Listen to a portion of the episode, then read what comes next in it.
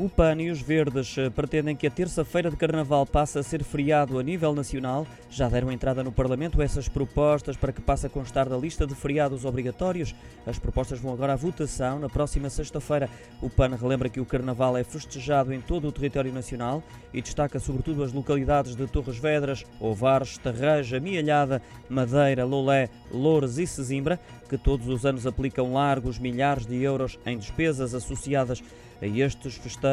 acrescentando que em 2013 o investimento superou os 2 milhões de euros e que já no ano anterior tinham atingido os 2 milhões e meio, com a VAR a ser mais dispendioso, com o valor a rondar os 450 mil euros. Já o Partido Ecologista Os Verdes relembra que tem vindo a apresentar iniciativas legislativas para consagrar a terça-feira de Carnaval como feriado nacional obrigatório, mas que nunca mereceram o voto favorável do PS, PSD e CDS-PP. Os documentos de ambos os partidos já deram entrada na Assembleia da República, propõem ainda que, além dos feriados obrigatórios, apenas pode ser observado a título de feriado, mediante instrumento de regulamentação coletiva de trabalho ou contrato